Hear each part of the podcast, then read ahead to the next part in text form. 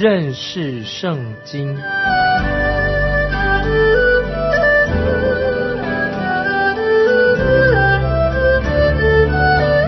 认识上帝的话，把上帝的话带到全世界。本节目是由认识圣经机构和环球广播电台联合制作，欢迎收听。亲爱的听众朋友，你好，欢迎收听认识圣经。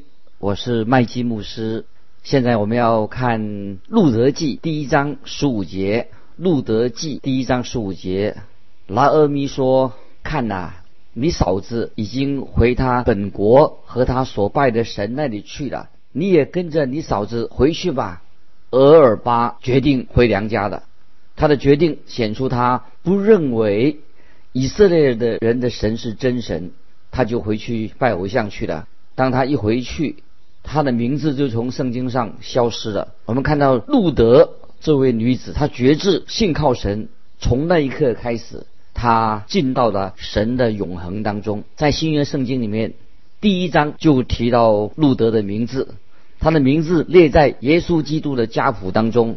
拿俄米要试验路德是不是真心的、真诚的，他叫路德和他嫂嫂一同回去，去拜摩雅的偶像。现在我们看《路德记》第一章十六节，路德说：“不要催我回去，不跟随你，你往哪里去，我也往哪里去。你在那里住宿，我也要在那里住宿。你的国就是我的国，你的神就是我的神。”我们看到路德做了一个重要的决定，就是要决志归向耶和华真神。在这里面有七重的意义。这七个重要的意义在里面，这个才是算作真正的、很真诚的悔改。就像新约哥林多后书七章十节，在新约哥林多后书七章十节这样说：“因为依着神的意思忧愁，就生出没有后悔的懊悔来，以致得救。但世俗的忧愁是叫人死。”我们看到路德这位女子所做的决定。路德继续说：“我们看《路德记》第一章十七节，《路德记》第一章十七节，你在哪里死，我也在哪里死，也葬在那里。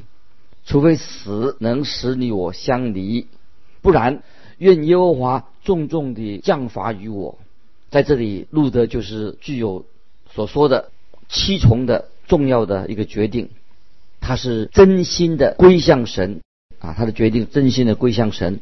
今天许多基督徒嘴巴说要奉献给主，向神说了很多话，却都没有做到。我相信神要我们承诺，要负责任，所说的话要负责。我们向神要真心的做决定。路德的决定就是这一种的决定。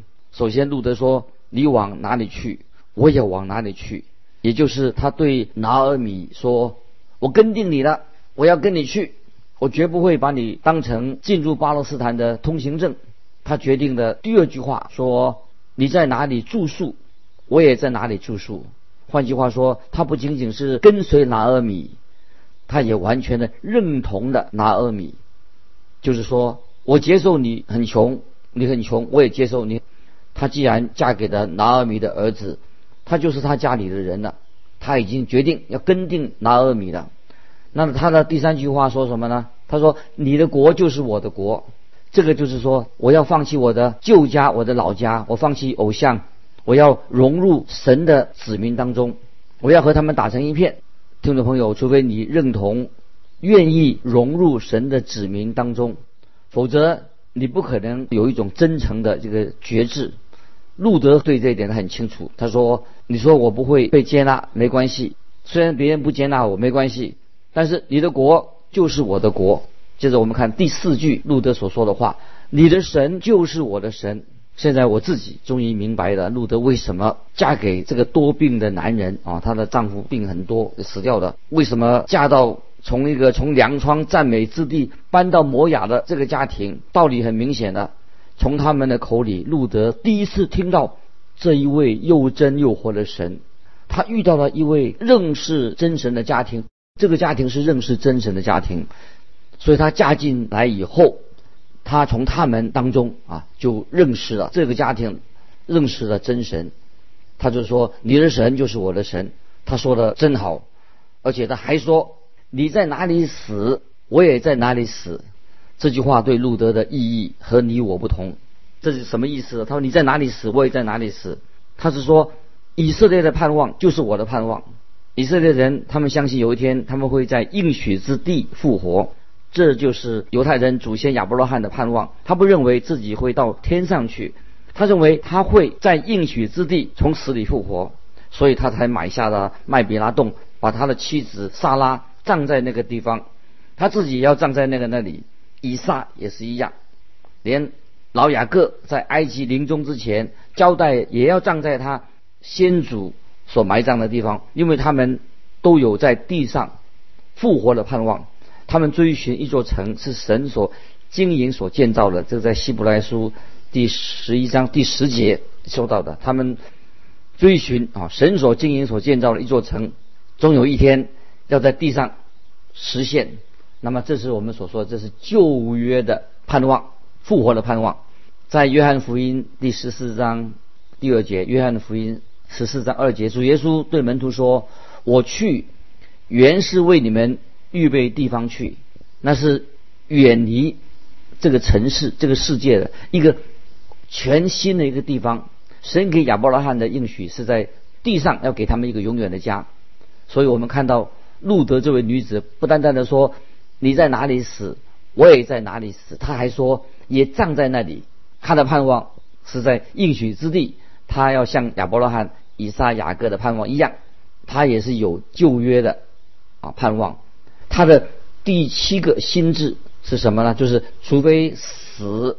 能使你我相离，不然愿耶和华重重的降罚于我。这位女子路德，是她一个很不简单啊！这个女孩子，他的决心很坚定。他的意思说：“我绝不是说说而已，我会持守这个心愿，直到啊永远。”他有这样的一个决心。我们从路德身上看到所谓的真诚的悔改。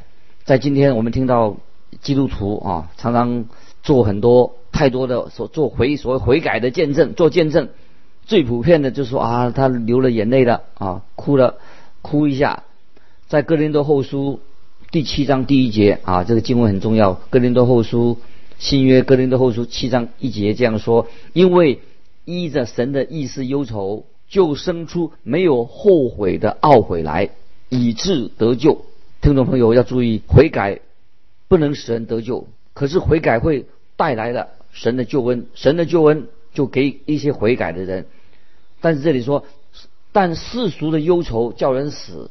什么叫做世俗的忧愁呢？就是啊，掉掉了眼泪。一般人很会掉眼泪。我们看看站在十字路口的这三个妇人，那一位尔尔巴，他所掉的眼泪，跟路德所掉的眼泪可能一一样的多。他的手帕跟路德的手帕一样的。眼泪流失了，湿了手帕。但是这两个人的差别到底在哪里呢？这个差别非常的明显。俄尔巴虽然流了很多的眼泪，但不是真心悔改的眼泪。什么叫做真心的悔改呢？真正悔改是什么呢？那么我们也要看新新约哥林多后书七章十节，哥林多后书第七章十节的原文。什么叫做真心的悔改呢？就是改变。你的心意，心意的改变，就是说，你本来走一个方向，现在心意改变了，你现在转向另外一个方向，这个就是改变心意。许多人，他的也许听到或者受了感动了啊，他愿意改变，可是只是口头上这样说一说，或者也是掉了一些人眼泪，但是他们仍然走回原路，他没有走一条新的道路，走原路啊，就是这个尔巴尔，就是。他他的啊就是这个样子，他走回原路，他跟着路德一起掉眼泪，但是他没有转向伯利恒，他没有坚定的要归向真神，所以他就回到拜偶像的老路上面去了。今天很多人跟俄巴尔这个一样的，只会或者掉个眼泪。亲爱的听众朋友，眼泪可能是啊悔改啊一种表现副产品，但并不是啊真的悔改，他们从来没有真正的认识耶稣基督的救恩，他们是为自己的罪流下了眼泪，也许是感情的一种感动啊，感情作用用感情用事，他们喜欢一种激情的见证，却没有活出与见证相称的啊灵命的生活。我看到有些人在分享见证的时候声泪俱下，但有时我不太相信，不太信任他们，我也不认为，不认为他们已经真正的是重生得救了，就像俄尔巴一样，不过是感情用事而已。随着服侍的啊年岁越久，我越越来越学到一个功课，就是我不太相信别人流眼泪。我发现会哭的人也不一定真正的觉志。那么真正觉知的人，他也不一定会就会哭，流眼泪。听众朋友，请问你，你的觉知是怎么样的？是不是只流流眼泪就了事了？眼泪本身啊，不并不是说不对的，眼泪本身没有特别的意义，因为世俗的忧愁是叫人死，这种懊悔不能讨神的愉悦，没没有用处的。真正的悔改是不会不再懊悔，就是叫人不再懊悔。而是怎么样呢？真正的悔改就是让人能够真正的信靠耶稣，使人得救的，哦，才最重要。真正悔改就是能够使人得救，就像路德一样。不晓得你的生命有没有真正的改变？路德他真正的在神面前觉知了，他说：“我愿意贫穷，我愿意受人瞧不起我，不被人接纳没关系，我愿意终身守寡。”所以路德他有立场，他愿意接受这一切的后果。下决心要跟拿尔米回到伯利恒去，所以拿尔米他了解的这个他的心意啊，了解这个路德的心意。我们来看《路德记》第一章十八节，拿尔米见路德定义要跟随自己去，就不再劝他的。他知道他的媳妇这个媳妇已经决定决定了，他就不再多说了。我们看第十九节。路德是一张十九节，于是二人同行来到伯利恒。他们到了伯利恒，合成的人就都惊讶。妇女们说：“这是拿尔米吗？”他们回到伯利恒城，这个流浪的家庭终于回来了。他说：“这是拿阿米吗？”可惜这个家已经可以说不完整了，破碎了。回来的是个寡妇，还带着一个叫做路德的外邦女子。大家都问：“那是拿阿米吗？”接着我们看一章二十节、二十一节，拿阿米对他们说：“不要叫我拿阿米。”拿阿米原来的意思是啊，喜悦啊，甜的意思。要叫我马拉，马拉就是痛苦、苦的意思。因为全能者使我受了大苦，我满满的出去，耶和华是我。空空的回来，听众朋友，我的数学不太好，但我知道丰盛有余跟一贫如洗哦相距何止千里。有的人是丰盛有余，有的人是一贫如洗，一无所有啊，跟样样俱全都是不一样的，好像有天壤之别。拿米离乡远去的时候，行囊满满的，如今重返家园。落得两手空空，亲爱的听众朋友，如果你是神的儿女，你就可以享受到神的国、天国一切的属灵的福气。这是在基督里面，我们就你我什么都不缺，这是神给我们的应许。一旦你远离了神，你失去了与神相交，你会发现你是两手空空的回到啊家园。感谢神，当你落魄的时候，你回家的时候，就像浪子一样。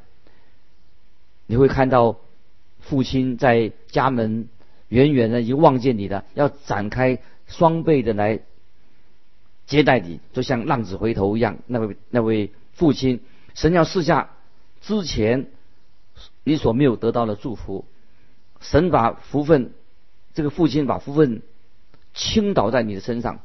路加福音的浪子回头就是受到这样的待遇，父亲为他。的儿子披上好的袍子，为他宰了肥牛犊，为他设宴，这一切都是预备为浪子回头所预备的。拿尔米也要他的朋友称他为马拉啊，就是苦的意思。他说啊，就在第一章路德记一章二十一节说：“耶和华降祸于我，全能者使我受苦。”他们真的会叫他马拉吗？听众朋友，当然不会。神的灵也没有要改他的名字。再看二十二节，拉阿米和他的儿媳摩雅女子路德从摩雅地回来到伯利恒，正是动手割大麦的时候。这个时候，他们回到伯利恒，时间正正好是个好时间，动手割大麦的时候。现在我们看路德记第二章第一节，拉米的丈夫。伊利米勒的亲族中有一个人名叫波阿斯，是个大财主。接着我们要看到波阿斯不久就要出场了，他是这个路德记的故事的一个主角。他后来会显出至亲啊，在至亲的亲属当中的救赎。很快的就要提到他是路德这个丈夫的至亲。至亲最近的一个亲属，这一点很重要。拿俄米他有一位至亲啊，这里必须要提一下。波阿斯这个人乃是要预表耶稣基督。你和我都可以说，我们也有一位至亲。这位至亲就是耶稣基督，他取了人的样式，只是他没有犯过罪。在希伯来书新约希伯来书七章二十六节。希伯来书七章二十六节形容主耶稣说他是圣洁、无邪恶、无玷污、远离罪人。主耶稣他就是彻彻底底的救我们、拯救我们的那一位。波阿斯的名字也有代表力量的意思，而且他又是财力雄厚。有人把波阿斯可以翻译成，也可以翻译成另外一个翻译说，他是一位大能的战士。或者他是一个很有能力的执法者，那么这几种含义都是把波阿斯这个人形容的啊非常的正确。他是以利米勒的亲戚，以利米勒的亲戚。现在我们看第二章第二节，摩雅女子路德对拿阿米说：“容我往田间去，我蒙谁的恩，就在谁的身后拾取麦穗。”然后你说：“女儿啊，你只管去。”听众朋友，我们在这里，我们看到有三条非常奇特的一个律法啊，旧约律法有个很特别的，在今天的法律体系统里面呢，可能看不出有任何的条文跟它相近啊。这是圣经所提到的关于神的律法里面啊比较特别的，就是关于。十岁啊，减啊，减这个田里面的这个稻穗，或者说减食啊，减其他的产物，这是摩西律法制度里面的一部分。这是看到神眷顾穷人的一个方法。我们知道路德跟拿尔米很穷，从路德想去拾田里面的那个稻穗，就证明了他们生活现在非常的贫穷。现在我们来看啊，这条。很特别的啊，摩西的律法，圣经里面有好几个地方提到这条定规，例如在利未记第十九章九节，利未记十九章九节说，在你们的地收割庄稼，不可割尽田角，也不可拾取所遗落的，不可摘尽葡萄园的果子，也不可拾取葡萄园。所掉的果子要留给穷人和寄居的。我是耶和华你们的神啊！这个这条律法很好哦。说在你们的地收割庄稼，不可以割尽田角，也不可以拾取所遗落的，不可以摘尽葡萄园的果子，也不可以拾取葡萄园所掉下来的果子，要留给穷人和寄居的。我是耶和华你们的神。听众朋友，你看，神为他的子民啊。神要他的子民照顾那些穷人，而且用这个很不寻常的一个法律的规定，神不让穷人只坐着等人救济，神用很有感情的一个方式，让他们可以拾那个税啊，稻税，这是地主为地主制定的一个条例，在利未记二十三章二十二节也有这样说，二十三章二十节二十二节这样说，在你们的地收割庄稼，不可割尽田角，也不可拾取所遗落了，要留给穷人和寄居的。我是耶和华你们的神。接着我们看《生命记》十九节，《生命记》二十四章十九节说：你在田间收割庄稼，若忘下一捆，不可回去。再取要留给寄居的孤儿寡妇，这是神在旧约的时代那个年代来照顾穷人的方法。他没有让那些穷人只什么都不做，只坐在那里啊领取啊政府所预备的救济金，也没有让他们排队在领去领取粮食，也没有让他们等着别人。来施舍给他们，神预备有给穷人有机会可以工作，要他们要凭着自己的劳力来换取所需要的。他们可以进入田田园里面、庄园、树园啊、树园、水果园，哦，去捡、去拾啊、捡拾那些产物。他们意思就是说，他们必须要用自己的。劳力自己的双手用手哦去收割，那么这个效率虽然是比较当时啊，就用自己双手去来解决他们的生活的问题，得到生活所需。我们知道在旧约时代早期的他们的收割啊，他们的效率当然没有现在啊这么先进，效率比比一般的低。按照当时候。他们收割的人，那些田田地的主人、田园的主人，收割地的时候，要把那个在禾场上面留下不少的那些谷物。据说在把它统计一下，大概他们收，假如收割是百分之百的话，他们要留百分之三十。这百分之三十做什么呢？就是收割的人在田里面收割一回之后，不可以啊。再回头收割第二次，就是他要把那个总收成的百分之三十留在那个田地里面，让别人那些穷人啊去得到。所以在这里啊，圣经在在这个律法里面告诉我们说，你在田里收割一回之后，穷人就可以进来十岁，就是不可以收割第二次，就是让穷人有机会啊，他们可以叫他们不要回头再收割第二次。那么神说。你在田里收割一回之后，穷人就可以进来拾税拾取这个稻穗。听众朋友，你没有觉得神所为穷人所预备的方法真好？就是要留下百分之三十的收成放在田间，的确是很有果效，也是很有用的方式。那今天我们知道，今天收割的方式常常收割的一粒也不也不留了哦，把它收割全部收割回去了。土地上什么都没有了，那么在穷人啊，今天不受重视的时代，在以前啊，在古代，穷人不受重视的时代，那么穷人很穷，对不对？所以神就用这种很奇妙的方式供应他们可以生活。那么自古以来，我们看到只有神的话，在圣经里面，我们看到从神的话里面告诉我们，穷人可以啊得到。这种供应也不是让他们不劳而获啊，不是坐在领领救济金或者排队怎么怎不是的。那神看出来啊，神就是啊眷顾这些穷人，让他们可以啊得到啊神的保护，那么得到神特别眷顾这些穷人，神有特别的安排。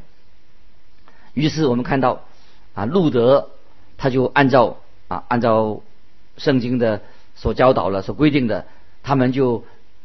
这个律法，他就按照这个律法，律法所规定的身份，就他符合这样的身份。那么，既然路德他是一个穷人，他的啊母亲哦，也他们都是可以说是穷人。那么他也是个人是寄居的，所以他的请求拿阿咪哦，他的婆婆让他去到田里面拾穗。那么他的婆婆拿阿米就啊答应他的。今天我们。啊，读《路德记》啊，这段经文不晓得听众朋友你有没有什么特别的领受？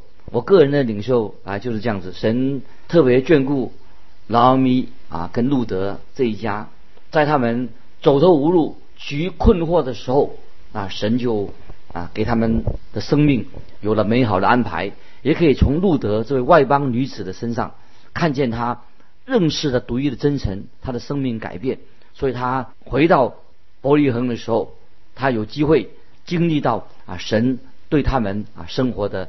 眷顾有奇妙的事情就要发生的。我们下一次我们再继续啊分享《路德记》，盼望我们听众朋友每次听这个认识圣经这个节目的时候，都能够得到神特别啊为你开路啊，让你知道我们该如何行。如果听众朋友你有什么感动，欢迎你来信寄到环球电台认识圣经麦基牧师收。愿主祝福你，我们下次再见。